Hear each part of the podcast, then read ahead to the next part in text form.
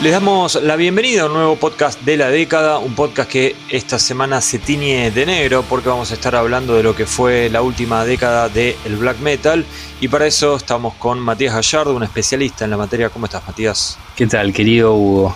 Tanto tiempo. ¿Todo bien? Todo bien. Bueno, Matías, podría decirse que, digamos, lo que tenemos por delante es un largo camino de gente muy complicada, ¿no? Y de nombres todavía más complicados. Sí, sin dudas, sí. Que abundan En, el black metal es el, género que concentra más a este tipo de personas. Bueno, y los digo que vale la pena porque los últimos 10 años del género eh, fueron muy productivos, hubo un montón de exponentes nuevos, inclusive bandas que son productos de, esta última década que, que acaba de terminar. Pero bueno, para llegar a estos últimos 10 años que acaban de terminar, este, hubo algunas cuestiones que sucedieron antes, ¿no? Y siempre estos podcasts, este, donde tratamos de dar contexto a todo lo que se puede leer en el libro de la década, tratamos de como comentar un poco, digamos, cómo se llegó acá, ¿no? ¿Qué nos dejó aquel primer, o sea, el comienzo del nuevo milenio para después poder sí desarrollar lo que fueron los últimos 10 años. Entonces, querido Matías Gallardo, ¿Qué nos dejó la primera década del milenio? Bueno, la primera década del milenio, el comienzo de los 2000, fue particularmente interesante para el black metal porque se dieron un montón de, cosas a la vez, a saber, eh, un punto de quiebre que, fue como el, éxito comercial de, de Craig de los Fields y de Dimmu Borgir, que eran bandas que, que en los 90 habían habían cosechado su, éxito y su popularidad a lo largo de todo el mundo, pero que eh, en 2003 sacaron eh, por un lado Damnation and a Day y por otro Death Cult Armageddon, que fueron como el, punto culmine de, esa propuesta y a partir de ahí cayeron en picada, eh, por su propio peso también, que era bastante, porque son, son bandas que a comienzos de, esa década habían incluso tocado en el Ozfest Dimmu Borgir en el escenario principal con Black Sabbath, con Judas Priest y con Slayer. Qué locura. Lo cual pensarlo hoy es una locura, exactamente. Y por otro lado, como todo lo que sube, baja, hay algo que lo reemplaza. Em, un resurgimiento del género que tuvo un impulso mayor, tal vez justamente por una reacción a este black metal más comercial y más accesible, donde em, aparecieron un montón de bandas que llevaron el estilo a, a un costado nuevamente más violento, pero que también incluso se, animaron a, presentar cosas eh, totalmente nuevas, como el caso más destacado es obviamente Deadspell Omega, una banda francesa que en el año 2004 editó el disco Si Monumentum Requires Circumspice, en el que muchos de los grupos que vinieron después y que incluso forman parte algunos del libro se inspiraron porque incorporaba un montón de, cuestiones bastante interesantes que, el género había dejado de lado y que también no eran tan chocantes como experimentaciones que habían sucedido a fines de los 90, pero que eran experimentaciones al fin y que se, alejaban de ese, black metal de sala de ensayo que, se había hecho tan popular. Y más allá de Deathspell Omega, que como decís vos, una banda muy influyente, también hubo otros nombres y sobre todo hubo como una corriente muy fuerte en, Estados Unidos, ¿no? Si siempre hablando de black metal. Sí, por supuesto. En Europa estaban, bueno, tenemos el, surgimiento de Watain, que, es la banda que a lo largo de esa década, ya para finales de esa década, se convirtió como en el exponente internacional más, más reconocido. Bueno, Behemoth, que incluso siguió una, una evolución que al día de hoy sigue rindiendo sus frutos porque es una banda cada vez más popular, pero eh, como bien decías, y más allá de algunas unas bandas sobre las cuales tal vez nos explayemos después como Alces o Drut, en el en Estados Unidos se dio algo bastante particular que es la explosión de, una o sí, la, conflusión, si, esa palabra es que existe, pero bueno.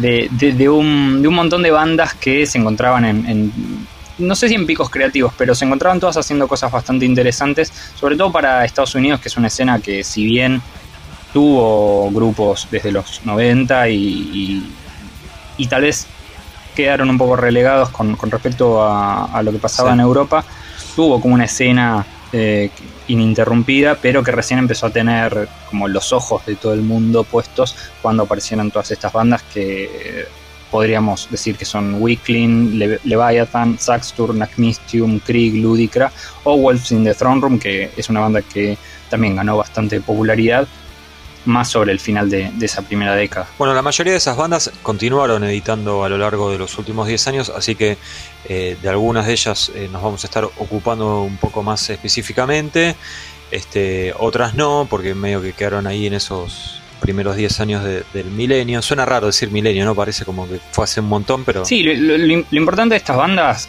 es que lograron demostrar que en Estados Unidos se podía hacer este tipo de música, que en general era bastante ridiculizada, sobre todo por parte de los europeos, que no, se tomaban muy en serio a las bandas de, Estados Unidos, y lograron darle como una identidad propia también más atada a la, idiosincrasia local y cultural de, Estados Unidos. No sé, digo, Ludicra es una banda que cantaba sobre la gentrificación en San Francisco. O sea, eso es es completamente opuesto a cantar sobre una montaña en, Noruega, pero eh, es netamente americano y le da. y, está hecho sobre un, sobre un, marco black metal que, además está, está bien hecho, está, está, bastante bueno. Claro, sí, sí, es verdad, se lo empezó a tomar más serio y los medios eh, norteamericanos también empezaron a apoyar, los más populares empezaron a apoyar en serio a todas estas bandas, casi como orgullo nacional, ¿no? Este, y bueno, todo eso complotó a que estos grupos hoy sean como bastante conocidos, sobre todo para los que siguen el género. Pero bueno, nos metemos eh, de lleno ya en estos últimos 10 años. Eh, tratamos de dividirlo un poco por escenas, que Matías fue el que más se encargó de esto. Pero más allá de escenas, aunque en realidad lo que estoy viendo es algo un solo acto, el resto son todos noruegos, así que podríamos hablar inclusive de una escena noruega. Este, vamos a comenzar hablando como hacemos siempre en estos podcasts, sobre los grupos clásicos, los nombres más conocidos, los más históricos, que no necesariamente eh, suelen ser los que tuvieron mejor presente o tuvieron este, mejor salud en estos últimos 10 años. Y tenemos que comenzar tal vez con la figura más controversial y también la más conocida del, black metal, que es Bark Vikernes, que, bueno, eh, ya está, estuvo... ¿Cuándo fue que salió en libertad? ¿Del 2008 por ahí? 2009. 2009. Bueno, o sea que tuvo toda la última década para volver a hacer eh, música de forma más tradicional, ¿no? Y no ahí encerrado en una prisión. Pero como que Bark con Bursum tuvo un comienzo muy bueno y después me, parece a mí, vos lo puedes confirmar o, negar, se fue diluyendo, me parece. Sí, es, es una década extraña porque empezó con, un disco a nivel de lo mejor que podía haber hecho en, los 90 y terminó grabando videos en YouTube. Claro. Lo cual es bastante extraño para, para una carrera de, un tipo como él que, digo, no sé, capaz que alguien que, lo conozca ahora. Eh, como que en él confluye esa personalidad medio payasesca con las cosas que hizo antes, pero para todos los que lo veníamos siguiendo de antes, incluso antes de que lo, liberasen, era como una especie de cuco, em, porque era un tipo que al, fin y al cabo mató a una persona, entonces estaba condenado por eso. Y, más allá de, ese aspecto personal, era un tipo súper talentoso, tal vez uno de los más talentosos que ha dado el género. Entonces ver toda esa metamorfosis es un poco extraño y a la vez divertido. Pero sí, como vos decías, él empezó con, un disco yo creo que es bastante destacable, que es, que es Velus, el, primer disco que sacó creo que seis meses después de, haber salido de prisión.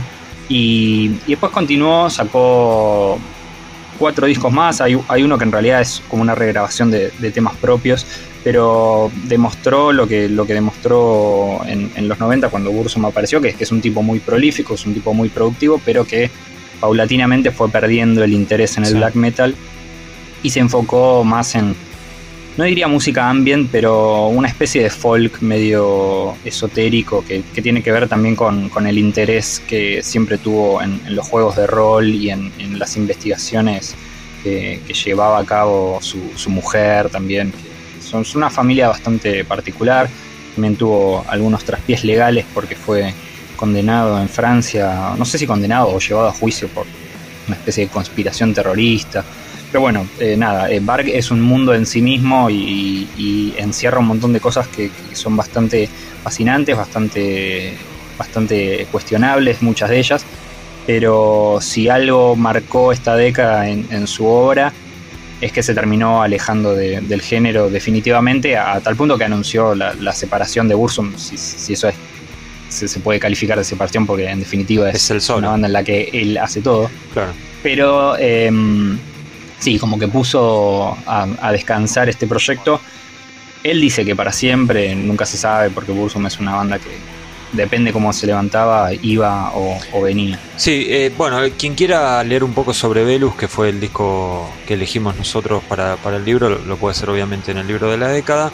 Fallen también es un disco que me acuerdo que en un momento dudamos de, cuál poner, pero vos insististe, insististe perdón, con, con Velus.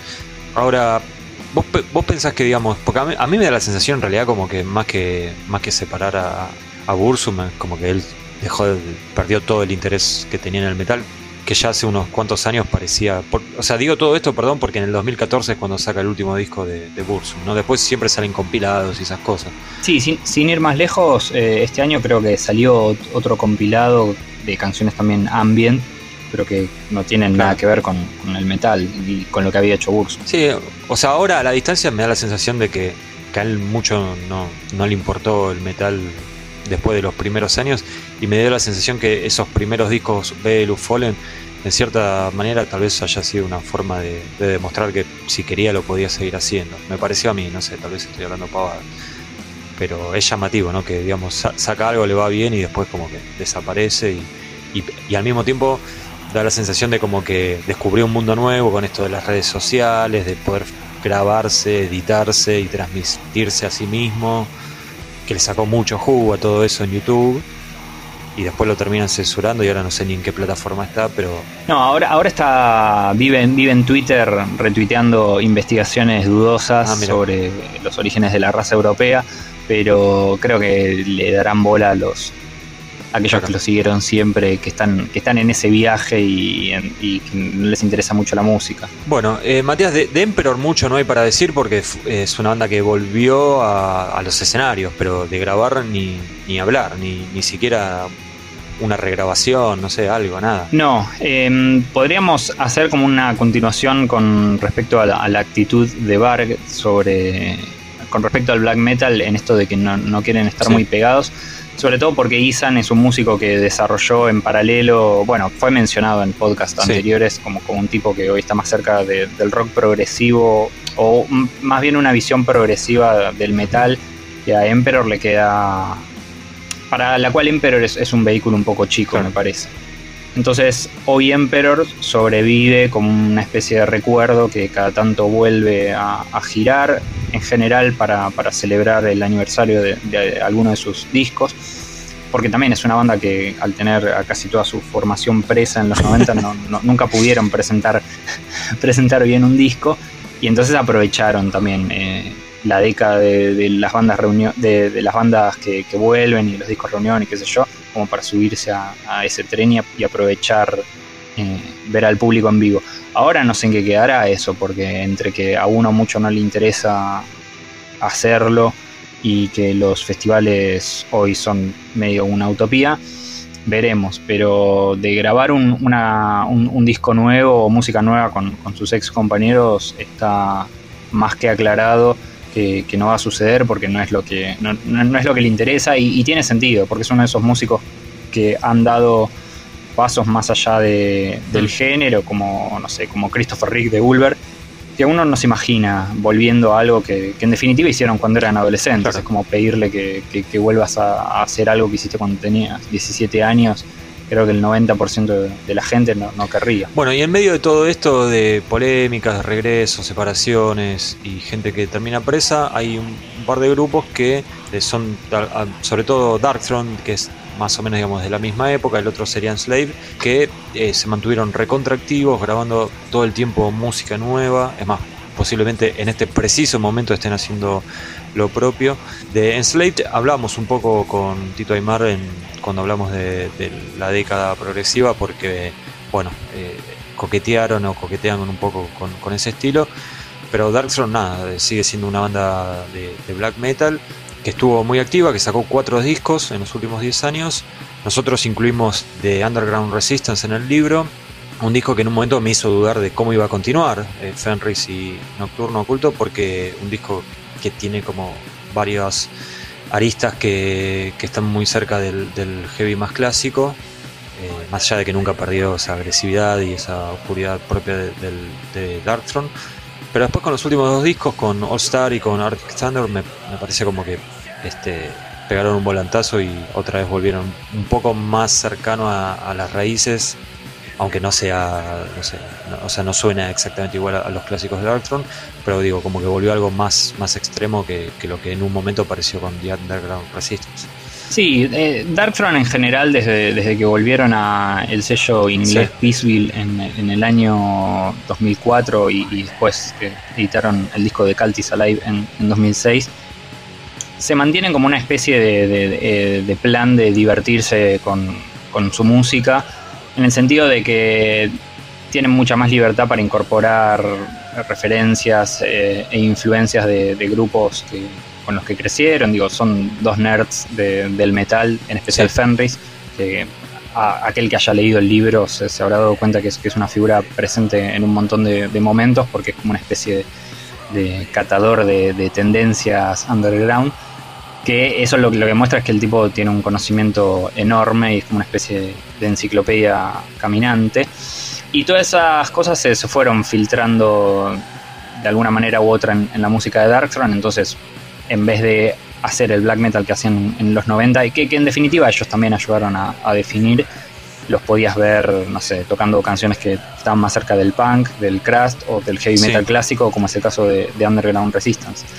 Y los últimos dos discos, Arctic Thunder y All Star, recuperan un poco de esa oscuridad que, habían perdido. Y también influencias bastante interesantes de, del Doom más clásico, que también siempre les gustó. Fenris incluso llegó a, tener un, proyecto ahí medio Doom, pero responde a la necesidad de grabar música y de incorporar en eso las cosas que les interesan en ese momento. Digo, no, no, me extrañaría que, en algún momento volviesen a hacer algo más en plan speed metal. Eh, porque no es una. no es una. no es una trayectoria pareja la, de Darkthrone y creo que eso es lo, interesante porque en definitiva e, eso es lo que hace rico a, la discografía que es cada vez más grande. Es, es, muy impresionante ver la cantidad de discos que, que Dark edita, que en cierta forma es lógico porque es una banda que, no toca en vivo, es lo, único que hacen es, grabar. Hoy están reducidos a eso, a dos amigos que se juntan eh, a ensayar canciones que, componen por las suyas y, eso lo, editan cada tanto.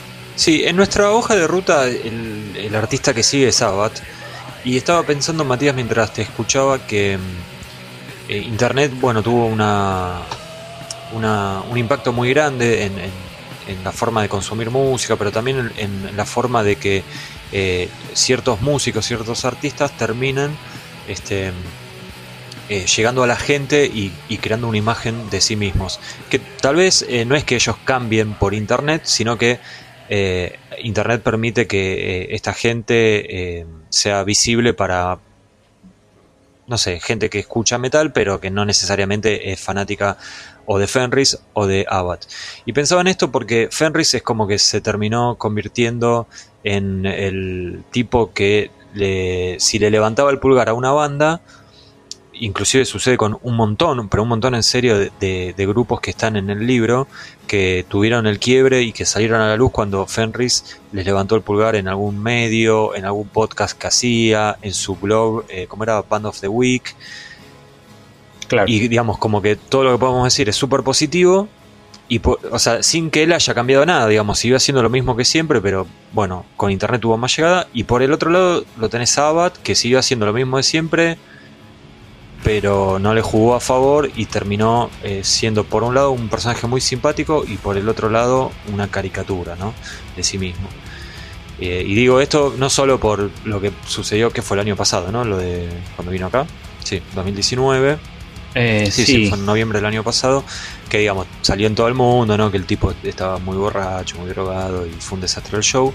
Pero digo, más allá de eso, es como que hoy si buscas cosas de Abat, en general lo que buscas son eh, videos, lo que vas a encontrar, digo, son videos o fotos que te van a sacar una risa más que este, reflejar la música y el, legado de un tipo que nada, que grabó clásicos y que sigue haciendo música interesante, porque los últimos 10 años sacó dos discos que los dos están buenos. Sí, el, caso de Abad es un poco más puntual porque tanto él como Fenris son dos tipos muy histriónicos, pero en el caso de, de Abad, por, algún motivo, se, llegó a convertir en una figura que, excede al género a nivel de que hay un personaje, creo que del Guitar Hero, que estaba inspirado en él.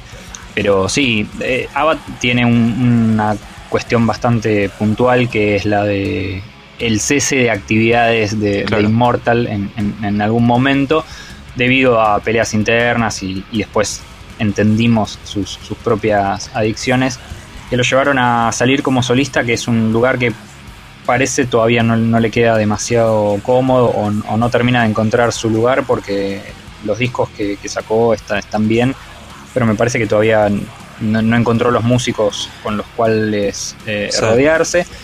Y ni hablar de sus, propios demonios personales, que está ahí medio que va y viene con, eso, con una adicción al alcohol bastante importante, de la que esperemos que se recupere, porque en, definitiva, más allá de los memes, es, un músico bastante importante para la historia. Claro, yo, yo, lo que quería decir, tal vez no me expresé bien, es que si ahora salen a la luz videos de fines de los 90 o, principios de los 2000, donde no era tan distinto su comportamiento en backstage o incluso en vivo, nada más que no te enterabas, porque, qué sé yo, lo veía la gente que estaba ahí, capaz que había un loco que lo grababa con una filmadora, eh, las, viejas filmadoras, ¿no? Hoy, al ser todo tan inmediato y todo tan, amplificarse todo tanto, es como que nada, se manda una en, en Argentina y sale en todo el mundo. Entonces, bueno, yo por, eso decía que lo de internet como que a algunos les jugó a favor y a otros les terminó jugando medio en contra. Lo curioso de Abbott, hoy estaba repasando la su discografía solista y, lo, que hizo con Immortal, es que el último disco con Immortal es en 2009 y recién en 2016 él sale solista, o sea, estuvo siete años sin, sin grabar nada. Sí, sí, em, en el medio, si no me equivoco, había hecho ah, un proyecto medio rockero eh, que se llamó I, exactamente pero que nada, fue un proyecto que así como, como empezó, terminó y se ve que, ya se estaba resquebrajando la banda Immortal, eh, hablo, que porque al poco tiempo él se fue y, después Immortal quedó también ahí bollando hasta que reaparecieron, si no me equivoco, fue el año pasado o, el anterior con un disco que, que, estaba bueno, pero que también quedó en la nada porque se empezaron a pelear los que quedaban, lo cual es bastante bizarro. Sí, en 2018 había salido el disco de Immortal, claro. Este, y de hecho ahora creo que el estatus de la banda es como está en un impasse legal o una cosa así. En disputa. En disputa, sí. Bueno, y si hablamos de nombres históricos noruegos, es imposible este, eludir el nombre de Mayhem, que tuvo una década, creo que importante en cuanto a repercusión y todo eso. No necesariamente muy activo en lo discográfico, porque salieron solo dos discos eh, de hecho, uno salió al final de la década, porque Demon es de 2019. Pero tal vez podríamos decir, Matías, que lo más importante que hicieron fue como cosechar lo que habían sembrado en el 94 con The Mysteries Dom Satanás, porque bueno, hicieron como la gira homenaje que no terminó nunca. Sí, em, el caso de Mayhem eh, no, es muy sorprendente el, hecho de que los discos salgan bastante espaciados porque es una banda que suele tomarse su tiempo para, trabajar en, un disco nuevo, pero sí es, es bastante evidente que haber salido de gira a presentar The Mysterious Doom Satanas, que no solo es el disco más representativo de la carrera de Mayhem, sino me atrevo a decir del género en su totalidad, les dio como una especie de nuevo aire y de nueva vida que incluso creo yo hoy que Mayhem es una banda popular como, como no lo era tal vez desde que volvieron eh, de, las cenizas a mediados de los 90 y me atrevería a decir que tal vez más, porque es incluso una banda que dejó de lado ese peligro que, había con, cuando estaba Maniac, el, cantante anterior, donde uno no sabía cómo podía resultar el show, si ser espectacular o ser un, bochorno total. En, en ese sentido, Mayhem hoy es una banda más profesional, lo cual es un poco insólito decirlo porque es una banda que tiene casi 40 años de vida, pero finalmente se, transformaron en una banda muy profesional. Em, uno podría decir que eso le resta un poco a, la imagen de Mayhem, que fue una banda siempre asociada al, peligro y a la controversia. Pero bueno, nada, son tipos que están pasando los 50 y que están, creo yo, bien, bien merecido, de una manera muy merecida descansando en sus laureles, pero haciendo música que todavía es interesante. Digo, no sé, Demon, que es el, disco que salió el año pasado, es un disco de Mayhem, es un disco disfrutable, no tiene nada nuevo que ofrecer, pero, pero lo sigue mostrando en, un nivel interesante. Sí, habrá que ver cómo sigue ahora que, digamos, ya calculo que no, no habrá más homenajes a, a The Mystery of Satanás habrá que ver cómo, digo, más allá de que si sacan discos buenos o no, eh, cómo repercute eso en los seguidores, porque viste que la gente es muy de aferrarse a esas cosas y tampoco es que tienen muchos clásicos como para andar eh, girando, ¿no? O sea, como que van a depender sí o sí de, lo que hagan, me parece a mí. Sí, es, una banda que eh, se dedicó durante los últimos años a, vivir del recuerdo sin, sin ningún tipo de, de tapujos y, para muchos de nosotros, me incluyo porque lo vi un montón de veces tocando ese disco, eh, estuvo bastante bien. Em, porque es algo que tampoco habían hecho nunca, porque Blasphemer, el, guitarrista anterior, que fue el que llevó las riendas artísticas de la banda durante la década previa, desde mediados de los 90 hasta mediados de los 2000, era un tipo más interesado en hacer cosas nuevas y experimentales que en, volver a esas canciones. Entonces, em, al poder hacerlo, nada, celebraron su legado y, a su vez eh, fue bastante bien recibido por, un montón de gente que incluso tal, vez había abandonado un poco a Mayhem justamente por esta cosa más experimental. Pero veremos, sí, veremos qué, les depara el futuro. Yo igual no espero que, saquen un disco hasta dentro de un par de años porque como decía, es un, es un grupo que suele tomarse su tiempo para hacer las cosas. Bueno, y para cerrar esta primera parte de nombres históricos y gente con un legado increíble, tenemos que mencionar a Tom G. Warrior con su proyecto Tripticon, que sacó dos discos. Este, esto es como post última separación de Celtic Frost. El primero de Tripticon está, está en el libro de la década, así que ahí lo pueden leer a Tom G. Warrior, que había hablado con Matías hace unos cuantos años. Pero después, ¿qué pasó? Porque en 2014, digamos, Tripticon como que hace un cese de actividades en cuanto a lo discográfico.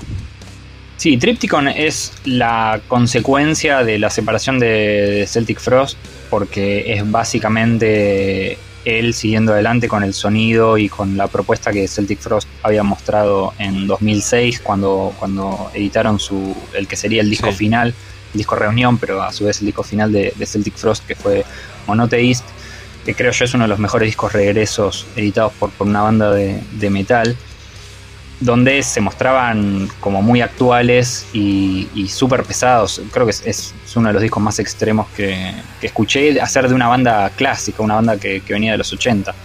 Y es un sonido que, en el cual Tom G. se siente bastante cómodo y que desarrolló en, los dos discos de Tripticon y que em, a su vez, sí, dejó la banda un poco en, un impasse porque apareció con, una especie de homenaje a Hellhammer que se llama Triumph of Death, era como, como una especie de eslogan que tenía Hellhammer, la primerísima banda de, Tom G. Warrior eh, en los principios de los 80 Es una banda que nunca tuvo en una estima muy alta, al menos hasta hace unos 10, 15 años, donde como que se empezó a dar cuenta de la influencia y la importancia que esa banda había tenido y empezó a, revalorizarla.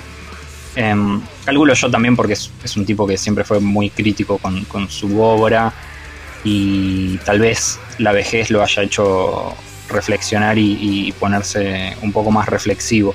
Pero sí, em, Tripticon también es otra de esas bandas que, que, hace un disco cada tanto. Hace, hace muy poquito, este año editaron un disco en vivo que si bien no, presenta demasiado material nuevo, cierra una idea que, Tom G. Warrior tenía desde los 80, que era la de hacer un requiem con, Celtic Frost, algo que, no se dio, pero que compartió con, la, gente de, de, Tripticon en el festival holandés Rodburn. Y en algún punto eso marca una especie de reactivación.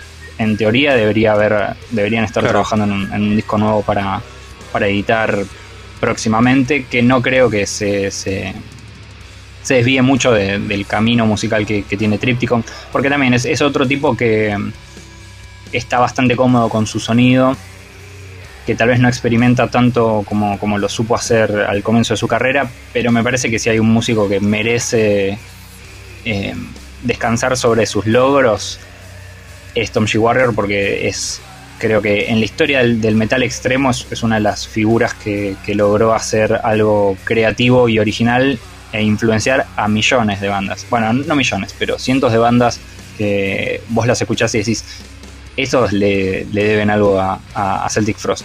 Dicho todo eso, no es que lo hace a, desgano, sino que los discos de, de Tripticon manteniendo un nivel que no tiene el 80% de las bandas jóvenes de hoy. Así que eh, sigue siendo valedero. Claro, pero ¿no te parece a vos que es como un poco contraproducente haberse dedicado, no sé, cinco años de los últimos diez a, a esto, a, digamos, a, por ejemplo, nosotros lo vimos acá en, Buenos Aires tocando con Tripticon, pero haciendo como la mayoría del set eh, era de Celtic Frost, o un montón de temas de Celtic Frost, y todo el tiempo como haciendo auto homenaje.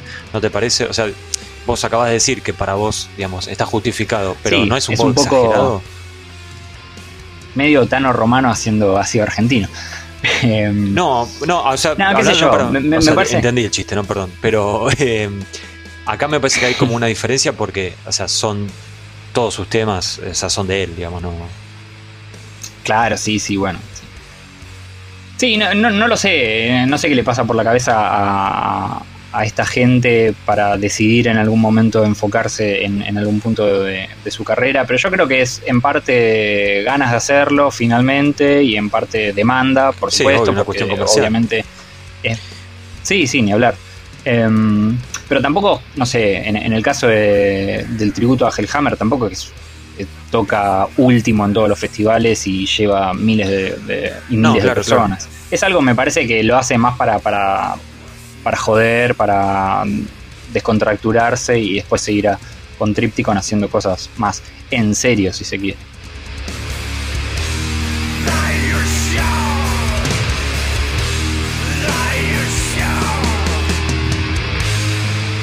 Bueno, antes de continuar, hoy comenzamos de una forma un poco diferente. Les recuerdo que todo esto que estamos haciendo, todos estos podcasts que estamos haciendo y este en particular, este, está muy relacionado, íntimamente relacionado con el libro de la década en donde Headbangers publicó, que somos nosotros, ¿no? No sé por qué hablo en tercera persona, este, publicamos un libro con 100 discos que fueron editados entre 2010 y 2019 y entre, eh, pues son 100 discos que elegimos y eh, más allá de las elecciones, el chiste del libro es que los músicos y los protagonistas de los discos cuentan la historia detrás de esas placas y bueno, eh, como se habrán dado cuenta, el black metal fue una escena muy productiva en ese sentido y en este libro hay un montón de discos mencionados. De hecho, la mayoría, Matías, creo que los, las hiciste vos, las entrevistas, ¿no? Sí, sí, puedo, puedo admitirlo.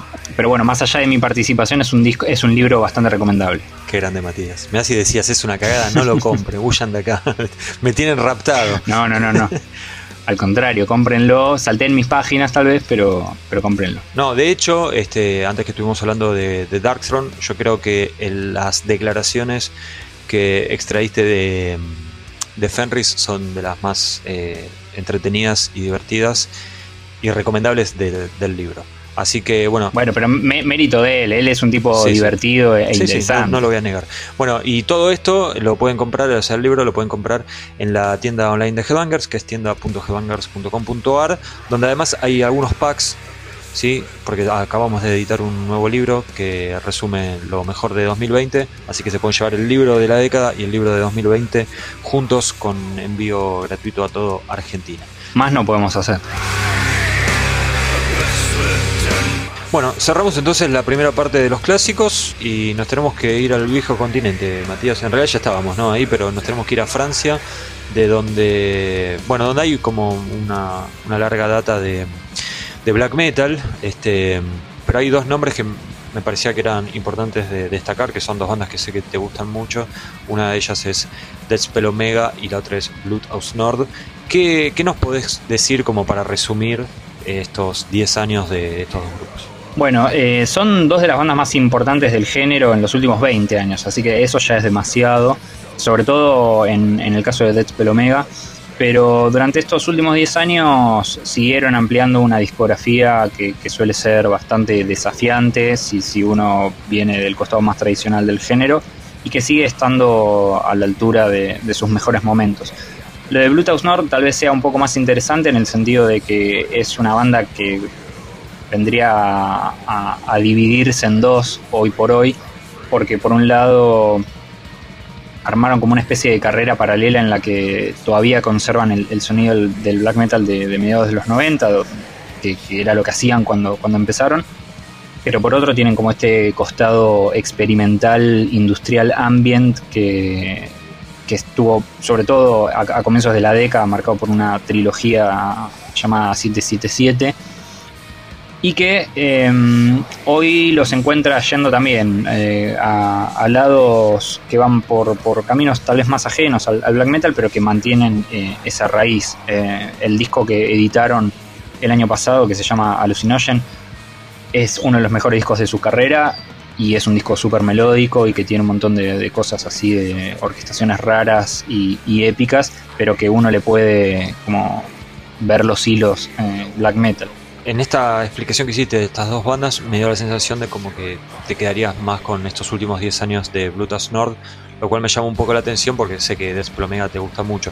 ¿Eso tiene que ver con que para vos la primera década del milenio fue superior de Desplomega, entonces esto no impactó tanto? Puede ser. Eh, es una banda que hizo algo tan interesante y tan importante viéndolo... Eh, sí después de, tantos años y viendo la cantidad de bandas que siguen saliendo hoy inspirados en, el sonido que ellos definieron a comienzos de los 2000, que eh, uno puede agarrar los discos que, editaron en esta última década y tal vez ver que son menos importantes, pero estoy siendo injusto porque siguen siendo discos que están bastante buenos, sobre todo el, primero que editaron en 2010, que es Paracletus, que vendría a cerrar esta trilogía eh, que había empezado con el, con el disco que mencioné antes y que eh, marcaba justamente esta, esta influencia que después tendrían eh, sobre un montón de otras bandas. Dead Spell Omega el año pasado editó un disco llamado The Furnaces of Palingenicia, em, que está en el libro eh, y, que recupera un poco del impacto que, no había tenido el, el, disco previo que se llama The Synarchy of Molten Bones, donde la banda conserva este sonido raro y disonante y con cosas de, death metal y, de voivod y un montón de exploraciones filosóficas y qué sé yo. Em, y tal vez es un poco más, más efectivo en, ese sentido. Pero sí, si se quiere hacer como una especie de balance de quién siguió apostando un poco más fuerte durante esta década, creo que lo de Bluetooth Nord es un pelín más interesante. Estabas hablando, ¿no? De esta cuestión disonante de Deathspell Omega y tenemos por delante dos escenas que, queríamos desarrollar un poco, que son las de Islandia y Polonia. no sé, a mí me da la sensación de que, por ejemplo, grupos como Despel Omega tienen como una influencia directa en el black metal islandés. ¿Estoy, estoy en lo cierto? Sí, estás en lo cierto em, y, creo que, se nota cualquiera que, agarre alguno de los grupos que, fueron saliendo de, Islandia durante la última década. Sí. Em, lo puede notar. Digo, si, si siguen la carrera de Dead Omega pueden, pueden notar como, como esa especie de, herencia. Ok, entonces teníamos eh, Black Metal en Islandia, un país recontra chico, con muy poca población. La verdad que, o sea, nosotros lo naturalizamos, pero es un fenómeno bastante particular, ¿no? Que en un lugar eh, lo más lógico sería que no haya demasiada, eh, demasiado, digamos, exportación de grupos eh, pero bueno, evidentemente apuestan al arte porque inclusive hay, bandas de otros géneros, ¿no? no solo de metal. Pero bueno, el black metal, eh, eh, digo, el black metal de Islandia me parece que termina siendo como uno de los de las escenas más fuertes de esta última década y Polonia no se queda atrás. Entonces, antes de meternos con los nombres propios, ¿cómo podrías diferenciar estas dos escenas este, de la forma más gráfica posible. De la forma más gráfica posible no lo sé porque es un podcast, pero... No te lo tomes literal, eh, eh, la escena, bueno, habíamos nombrado a, a Deadspell Omega, que una de las características principales de la música de Deadspell Omega es la disonancia y uno puede ver esa, esa disonancia y una influencia también muy fuerte del death metal en todas las bandas de, Islandia que em, se enfocaron en eso, mientras que en Polonia hay como un énfasis mayor en, la melodía y tal vez en, hacer cosas un poco más experimentales, porque Polonia, si uno lo compara con, Islandia, es más una, bolsa de gatos donde se puede encontrar con cosas muy distintas también. Sí. No es algo demasiado unificado. Digo, los unifica estar en los mismos límites eh, del país. Ok, bueno, ahora, ahora vamos, vamos a ir a eso. Pero empecemos por Islandia entonces, Matías. Eh, ¿cuál, para vos, ¿cuál es el, gran exponente de Islandia? El gran exponente es Miss Firmin, que es una banda que apareció en el año 2015, va, apareció un poquito antes, pero en 2015 como que llamaron la atención con, un disco debut que, que, no estaba obviamente en el radar de, nadie y terminó siendo un disco súper importante en el sentido de que atrajo la atención de un montón de gente, un montón de medios, si se puede decirlo, sobre Islandia, que es un país no sé si decir que tiene nula tradición de black metal, porque, no sé, Soul es una banda que tiene un montón de años y empezaron haciendo black metal, pero que eh, tal vez más acorde con, lo diminuto que es, no tenía una escena muy grande de, black metal, pero que eh, se ve que durante los, últimos años el género hizo ebullición eh, en ese territorio y ahora de repente hay, hay un montón de bandas que también no sé, tienen algo en común con, los grupos noruegos de, los 90 y es que hay como mucha mucha mezcla entre músicos, no sé, hay, hay músicos que capaz que el, mismo baterista está en cinco bandas, entonces también eh, es un poco engañoso eso, pero sí es gente muy prolífica y gente que, recuperó también el, legado este de Death Omega, de una influencia también más puntual y marcada del, del death metal, y lo llevaron como a 11 son, son bandas súper extremas que, recién tal vez eh, Miss Thirmin con, el, con el disco Al Glammy, que es el segundo disco que editaron, el, si no me equivoco, el año pasado o el año anterior, y que está en el libro también. Eh, creo que 2018, sí, está en el libro. Se atrevieron como a empezar a probar cosas tal vez un poco más cancheras, un poco más melódicas, siempre dentro de los parámetros de, de, este tipo de música que suele ser bastante agresiva. Sí, sí.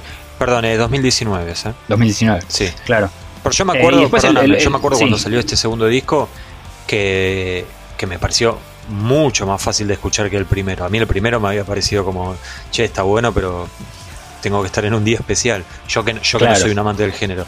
Pero con el segundo, me, acuerdo que lo, hablamos bastante en su momento, que era, o sea, había canciones, había, había breakdowns, había, no breakdown de metalcore, no, pero digo, había como quiebres, había partes más reconocibles. No sé si, si seguirán así, ¿no? Sí, hay, hay incluso teclados. Claro. No, creo que es una de las bandas que entendió rápidamente que para no quedar pegados a, una escena que tenía cada vez más atención, la respuesta era alejarse un poco y hacer algo más propio. Un disco accidentado ese, ¿no? Que lo tuvieron que hacer dos veces. Bueno, está explicado en el libro, pero... Sí, sí, claro. Es un disco que, incluso habían tocado entero en, festivales y, que habían grabado, pero, pero que lo tuvieron que, volver a hacer por, bueno, inconvenientes técnicos. Pero el, resultado sigue siendo bastante bueno, así que creo que valió la pena. Bueno, y más allá de Miss Thurman, ¿qué tenemos en Islandia? Bueno, está es, Audi, que también es una banda que, tarda en sacar discos, eh, pero que sacó, vendrían a ser como los pioneros, la, primera banda de la nueva generación islandesa que, editó algo con, un poco de relevancia a nivel internacional, que, que, es un disco llamado Flesh Cathedral, que si no me equivoco editaron en 2012 y que un poco le, abrieron la puerta a todos los grupos que, vinieron después, no solo Miss Thirmin, sino un grupo como Thrain, que, hoy está en el sello Season of Mist, que es uno de los sellos más, más importantes eh, a nivel mundial eh, de música pesada, pero también grupos como Wormlast, como Sinmara o como Nadra, que también es, como, como decía hace un rato, es un, es un grupo que tiene músicos de, de distintas bandas, entre ellas de Miss Thirmin y que también eh, es bastante melódico comparado con, otras cosas que hay en la escena. Esta pregunta tal vez no, no, tiene una respuesta, pero bueno, yo la quiero hacer igual. En 2013 salió una película, que alguna vez la, mencionamos en algún podcast de Headbangers, que se llamó Metalhead. Sí. Que contaba la historia de una chica que quería tocar black metal en Islandia, ¿no? Y bueno, obviamente no era algo sencillo por por, nada, por ser un país como muy, recóndito y por el hecho obviamente de ser mujer y que la, familia no aprobaba esto, bla, bla, bla. ¿Alguna vez eh, leíste alguna nota de algún músico hablando de la película? O sea, le generó rechazo porque qué sé yo, tal, tal vez se pudieron ver medio ridiculizados, o no sé, viste que es algo muy mainstream. ¿Sirvió para algo? ¿Es una casualidad simplemente que la película se haya hecho ahí? ¿Tenés idea? ¿No tenés idea? No, idea no tengo, pero sí escuché una vez a, a un músico, si no me equivoco, de Svartidaudi, diciendo que el, el caos que hubo en, en Islandia en 2008, cuando tuvieron una crisis eh, económica enorme, Bancaria, ¿no? claro, sí, una crisis bancaria eh, enorme que, que uno pensaba que esas cosas no, no sucederían en, en pa- en países de, con, con estándares de vida tan altos.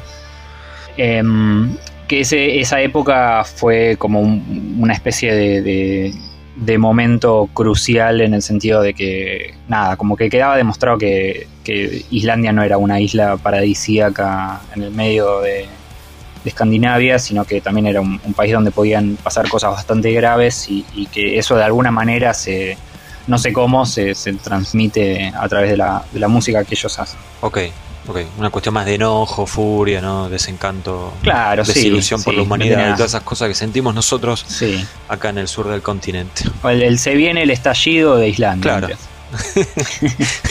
¿Cómo estamos? Bueno, y yendo a, a la, a la Europa eh, más, más conocida, eh, Más polaca. más polaca, sí, vamos a Polonia. Bueno, como vos decías, una frase que me causa mucha gracia, el tema este de la bolsa de gatos, este está muy, pero muy bien representado en Batushka, ¿no?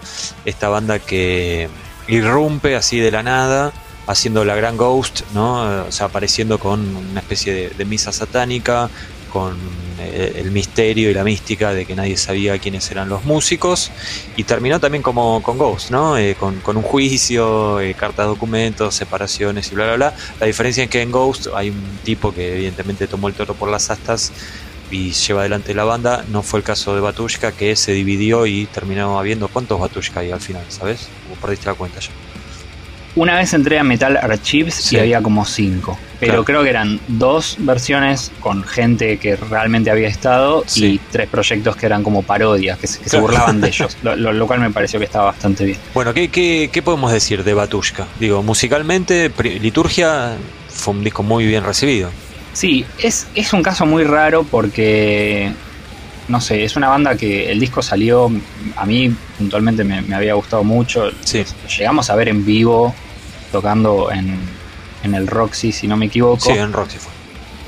lo cual habla de un nivel de, de- de hype bastante tremendo porque es una Sí, banda sí. polaca de gente desconocida que de repente llegó a tocar en, en Sudamérica Con un solo disco, ¿eh? con un solo disco, claro. Y hoy, em, años después, como que pienso, qué son que nos comimos, eh, en el sentido de que terminó en la nada con, con gente eh, peleándose por, no sé, migajas, supongo. Sí, yo puedo, perdóname Matías, yo puedo dar un ejemplo muy puntual, este, porque lo viví en carne propia.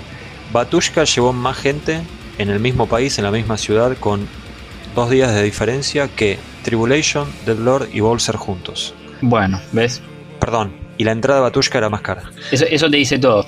Pero bueno, eh, vo- volviendo a, a- a la carrera de Batushka, es una banda que llamó la atención principalmente por lo extra musical, porque eran unos tipos que, que se disfrazaban de monjes ortodoxos eh, de la iglesia ortodoxa, que, que es la, la- la que domina en, en Grecia, en Rusia, en, los- en los países eslavos, Sí, y que eh, atrajo por algún motivo ese, ese- ese- un público bastante interesado en eso, pero que tocaba metal mu- muy extremo, un black metal eh, medio modernoso también, eh, que nada tenía que ver con, con Ghost, que era una cosa más, más teatral y, No, y- claro. y más paródica y, y accesible. sí, sí. Em, Perdón, la comparación era simplemente por el hecho de la misa y el papa Claro, y eso, no, no por la música, Sí, sí, sí. obviamente. Estos tipos, estos tipos eh, y que calculo que también les jugó en contra, eh, se lo tomaban como más en serio. Ajá.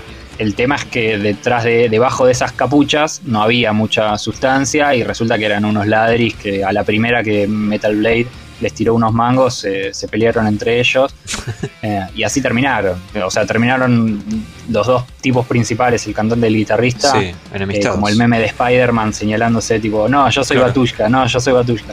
Y, y como que el, el- el público dijo, chao, no me importa más esto. Y ahí están, creo que sacan cosas todavía. Yo les perdí el rastro un poco. Me parece como que el, el fan más fan de- del primer Batushka, como que se fue para el lado del, del violero, del guitarrista. Y en teoría ese debería ser el original, se supone, porque creo que era el que componía todo em, y que tenía como la, idea principal de, la banda era de él. Pero bueno, no sé, eh, tendríamos que entrar en un terreno legal eh, para que no, estamos capacitados. No, no, no, no.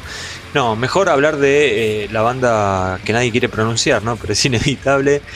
Mgwa eh, que bueno, también son polacos y este es un grupo mucho más serio, eh, mucho más prolífico y que tiene, calculo yo, que bastante más futuro. Estamos hablando de una banda que eh, en su historia sacó 4 LPs y 3 son de estos últimos 10 años. Eh, Exercises in Futility creo que fue como el, momento de la explosión de la banda, pero andás a ver dónde termina esto, ¿no? Porque es un grupo que aparentemente crece y crece, lamentablemente, bueno, vino la pandemia y como que tuvieron que cortar la gira, de hecho estaban girando por estos lados, pero, pero bueno, nada, es, creo que es una de las grandes apariciones de la última década, ¿no? Sí, eh, sin dudas, sobre todo porque también es una banda que tal vez estaba en los radares más under, pero que uno no se imaginaba que podían llegar tan lejos eh, a nivel... Bueno, no sé, parece que nosotros juzgamos qué tan lejos llega una banda por si vienen a tocar o no acá, pero me parece que, es una buena medida porque también un, trío de black metal polaco que tiene que no tiene 15 discos y, y viene a tocar a Argentina es una extrañeza, algo para festejar también porque vinieron en su mejor momento, pero te da la pauta de que hay un público y que hay una escena que les presta atención. Sobre todo, también podríamos decir en, el tema imagen, porque de repente esta década se convirtió, o sea, dejó de ser la, década del, corpse paint, de la, pintura en la cara, para ser la, década de las capuchas y, las caras tapadas. Y creo que muchos de los que usan ese look hoy lo sacaron de, de Emwa. Sí, que a la vez, alguna vez lo hablé con, con músicos de acá, inclusive eh, cada vez para mí tiene un look muy similar al de, al de Midnight. Pero bueno, Midnight haciendo otra onda, ¿no? Una cosa más Venom y, Motorhead y esto 100% black metal. Musicalmente eh, es una banda muy interesante. que, ¿Pensás que tiene algo que los diferencia del resto a nivel música, digo, más allá de la imagen? Bueno, sí, y, lo de la imagen es más bien una no imagen que, por algún motivo prendió, eh, porque no creo que estos tipos, al contrario de Batushka, se hayan puesto, se hayan tapado las caras para decir, bueno, vamos a ver cuánto tardan en, venirnos a buscar porque llamamos la atención. Em, eh, vendría a ser como el triunfo de la música, porque son, son tipos que son enormes músicos y que hacen también canciones muy buenas y canciones gancheras para lo que es el, género, no gancheras siendo, no sé, Cradle of Field, eh, cosas accesibles, digamos, para, el promedio del género, sino canciones bien hechas, no sé, pienso en Dissection, que también es una banda que tenía ese tipo de, balance perfecto entre ser extremo y ser ganchero y ser memorable. Creo que Emwe es una de las bandas que, que tiene eso hoy, que parece fácil, pero que no, no suele ser así, porque también esta es una escena que está llena de, tipos que ponen, apretan un teclado durante 10 minutos y, gritan encima. Y, no suele ser lo, más accesible por cuestiones lógicas. Y creo que, estos tipos están como más cerca de, del metal en general, eh, sin perder todas las cuestiones que, los atan al, black metal en, particular. Bueno, Matías, y para ir cerrando ya el el scan de la escena polaca. Eh, como decías vos, es, digamos, es una escena donde eh, hay mucha variedad, ¿no? Inclusive eh, no hace mucho salieron, lo pasan, no me acuerdo ahora los nombres, pero me acuerdo de escuchar cuál era este que mezclaba, esta banda que mezclaba black metal con como con trap. Sí, esa banda es Mora Procasa, pero no son polacos, no son polacos pero son de, Europa del Este, así que uno podría ser bastante prejuicioso y pensar que, están todos, que son todos del mismo lado. No, pero ok, olvidémonos de ellos. Acordémonos de Odraza, que sí son polacos. Odraza, Mora Odraza. Em, y que este, son muy diferentes tanto como con Emwa como con Batushka.